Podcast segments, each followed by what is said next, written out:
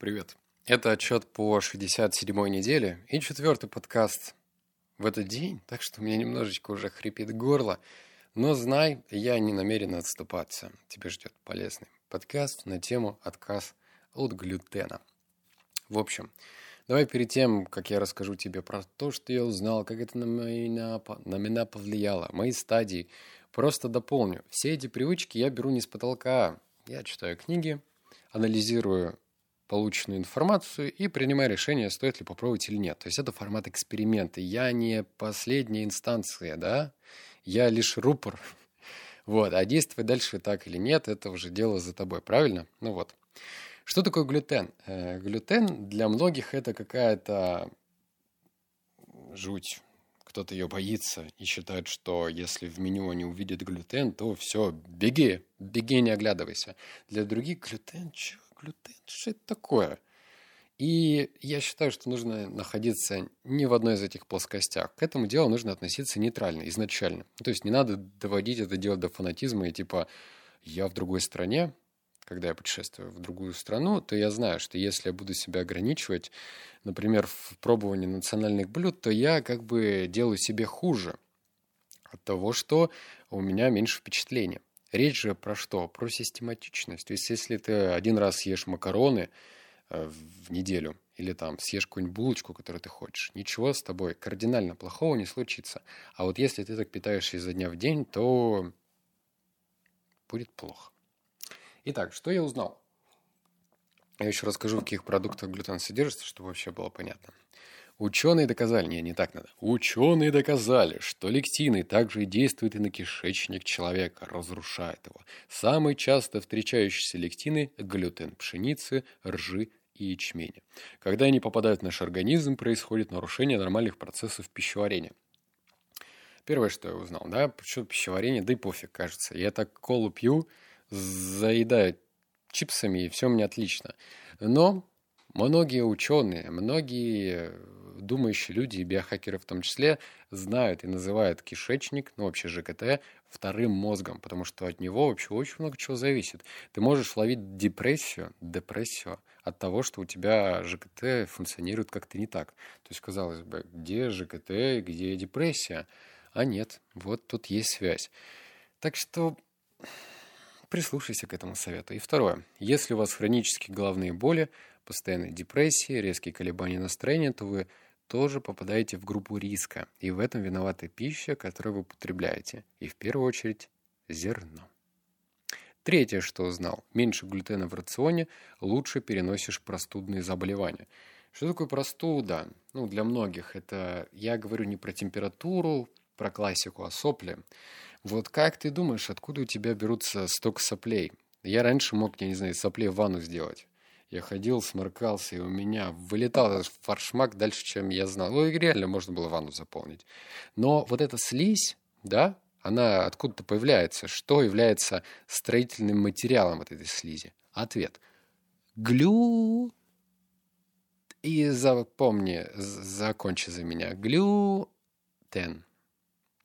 Вот. Что является, собственно, вот этим строительным блоком. Мои стадии. Никаких дешевых круп. Если лапша, то из твердых сортов пшеницы. Не пытаюсь понтоваться, но мне кажется, что чем старше ты становишься, тем э, ты ценишь больше здоровья. И если стоит э, вопрос таким образом, что, может быть, вообще-то переплатить чуть-чуть, но все-таки быть уверенным, что эта крупа делается не из дерьма, и эта крупа, например, э, ну, без ГМО выращивается, то, может быть, стоит докинуть шекелей, как ты сам считаешь? И вообще, та же самая лапша, например, которая в продуктовых стоит в обычных магазинах, ничего в этом плохого нету. То есть все через нее проходили, ели, это нормально. Я ел ее вагонами. Но дело в том, что помимо обычной лапши есть еще много разновидностей, полезных разновидностей, которые тоже, открою тебе секрет, являются пищей. Так что открой для себя разную пищу. И второй моей стадии заказываем крупы на Озон или Wildberries. Это не реклама, просто это единственный вариант, который можно заказывать удобно. Вот все. То есть бывает даже в хороших продуктовых, у нас на Новосибе, например, самый большой ассортимент и качество в Бахитле в магазине в таком. Но там мало ассортимента.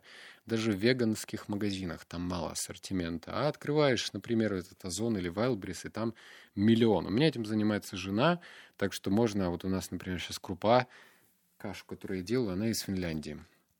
Вот, там все на финском языке, только наклейка на русском. И я почему-то больше доверяю такой крупе, чем вот этой вот кашки, промокашки за 30 рублей. Как развивать? Попробовать и замерить разницу. Почему я говорю попробовать и замерить разницу? Потому что, ну, самый простой первый шаг – это взять и сварить в пополаме. Есть э, моя личная теория. Короче, рассказываю. Я с этим столкнулся, когда сам переходил на определенные продукты. И, например, когда своего кота переводил на продукты. Короче, у меня дворовый кот. Мне его дали – я рад, что он у меня дворовый. Ты знаешь, такой вообще дворняга, дворняга кот у меня. Но я при этом кормлю его очень хорошим жидким кормом и сухим. Сухой у меня корм вообще везется там, я не знаю откуда он, какой-то из другой страны. Он веганский, потому что его в России даже не купить. И он, сука, дорогой. вот. А жидкий корм, он мясной. И я, например, начинал шебы. Шеба – это дешевый корм. И там я не знаю, что в него вообще вкладывали, потому что когда я переводил кота на более дорогой корм, он вообще отказывался. Он сидел на этой шебе и вообще, типа, ты что, хозяин, ты, ты мне мою вкусноту забираешь? Отдай, отдай. И потом я начал пополамить, то есть немного нового корма, немного старого. И так он начал переходить. И вот сейчас у меня, допустим, он ест хороший корм. То же самое и со своей пищей. Если тебе новое не очень нравится, ты привык. Дело привычки, это же важно то просто попытайся сварить несколько круп одновременно и пробуй с разными соусами. Второе, как развивать отметить вкусовую особенность и понять, что нравится. Почему это важно? Потому что если тебе это не нравится, то привычка будет так себе. Ты же для себя живешь, правильно? Не надо страдать. То есть еда должна быть вкусная. Вот есть некоторый тип людей, которые ходят, бьют себя в грудь и говорят, брокколи, да невозможно ваш брокколи есть, дай барашка мне, слышь, брокколи, или что там, кабачки, маклачки, помидоры, огурцы. Вы как это вообще идите? Зелень, рукола, пукола, укропы. Как это есть можно? И я не говорю, что эти люди не правы. Просто они не смогли, наверное, распробовать эту пищу. Вот. А для меня, например, вкусная редиска может быть. А редиска, она же сама по себе горькая, правильно? Ну, в большинстве своем. Редьку я могу есть, дайкон или как он там называется. Я могу, я вообще от брокколи тащусь. Если ее правильно приготовить и сдобрить лимонным соком, да она такая вкусная, что пальчики оближешь. Так что полезная пища должна быть прежде всего вкусная. А как понять, что она вкусная? Тебе нужно ее пробовать. Пробовать, пробовать разные там вариации готовки и понять, что она тебе нравится. Где содержится больше всего глютена? Пшеница. А продукты это хлеб, макароны, выпечка. И я вообще хлеб не ем. А у меня, если есть хлеб, то какой-то из зеленой гречки, по-моему, он делается. Вот. Это он продается в веган-мартах, в обычных продуктов не купить. Макароны тоже есть без глютена. Это из твердых сортов пшеницы или еще какой-то там гречневая лапша. Ну, в общем, в какой-то лапше нету глютена. И выпечка. Ну, выпечку я вообще стандартную не ем сейчас нигде. У нас есть веганские кафешки, и там с какой только муки нет разных десертов. Есть, блин, миндальная мука, есть спельтовая мука, чего только нет, и она очень вкусная. Даже блины, я помню, у меня жена, когда пробовала разную муку и делала блины, вот все же думают, как? Блины делаются из обычной муки, да? Что там, яйца, молоко или как оно там делается? А можно делать вообще без яйца, на банане и со специальной мукой. Это будет вах, пальчики оближешь, съел бы все. Очень вкусно. И где еще глютен? В роже, овсе и ячмене. Вот. Что я заметил? К сожалению, будет всего две вещи, что я заметил. Потому что, ну, это не то, э, как будто ты супермен, и, и тебя отводят криптонит, и ты такой, вау, все, силы много. Нет, это же длительный процесс. То есть изменения в долгую. Первое, простуда переносится значительно легче. Я тут недавно приболел, а, заметил закономерность. В прошлом году я тоже приболел. Я был на Байкале, и как полоумный, я же закалялся, типа, эм, там я снял баню именно в таком бурятском стиле и бежал оттуда, с баньки, в Байкал. Кто не знает, это же вообще-то чистейшее озеро, туда очень много горных рек. В совпадает. И вода там очень холодная.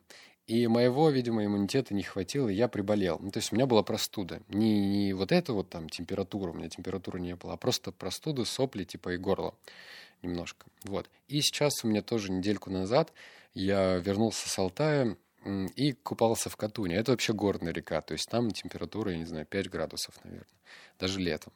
Я тоже снял баньку, бежал-бежал с бани в эту Катунь. И я прям в этот раз даже не просто окунался, я ну, даже плавал там.